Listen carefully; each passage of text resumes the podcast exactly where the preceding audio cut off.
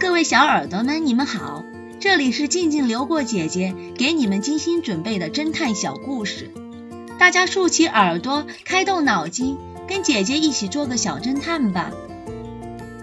小侦探系列一百八，甲壳虫。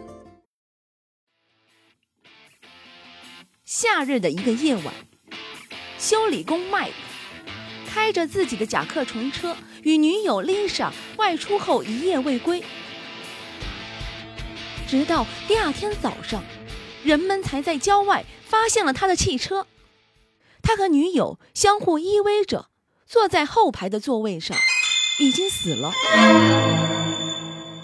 接到报案后，X 神探立刻带人前来勘察现场。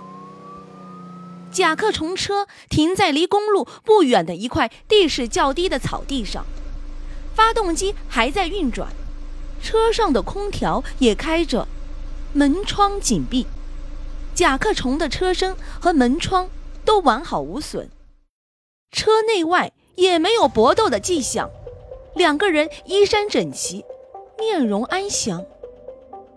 X 神探因此可以断定，两个人的死。非外来袭击所致，那么，到底谁是凶手呢？凶手又是用什么方法把两个人杀死的呢？X 神探苦思冥想，却一直找不到答案。正当他愁眉不展的时候，法医的鉴定报告送来了。X 神探深深地舒了一口气。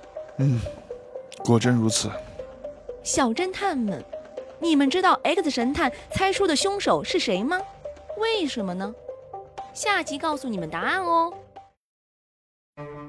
一张秋天的照片。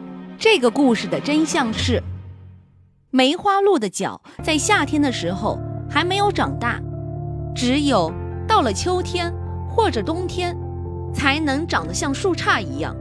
男子杀害了妻子，用以前的照片欺骗了 X 神探。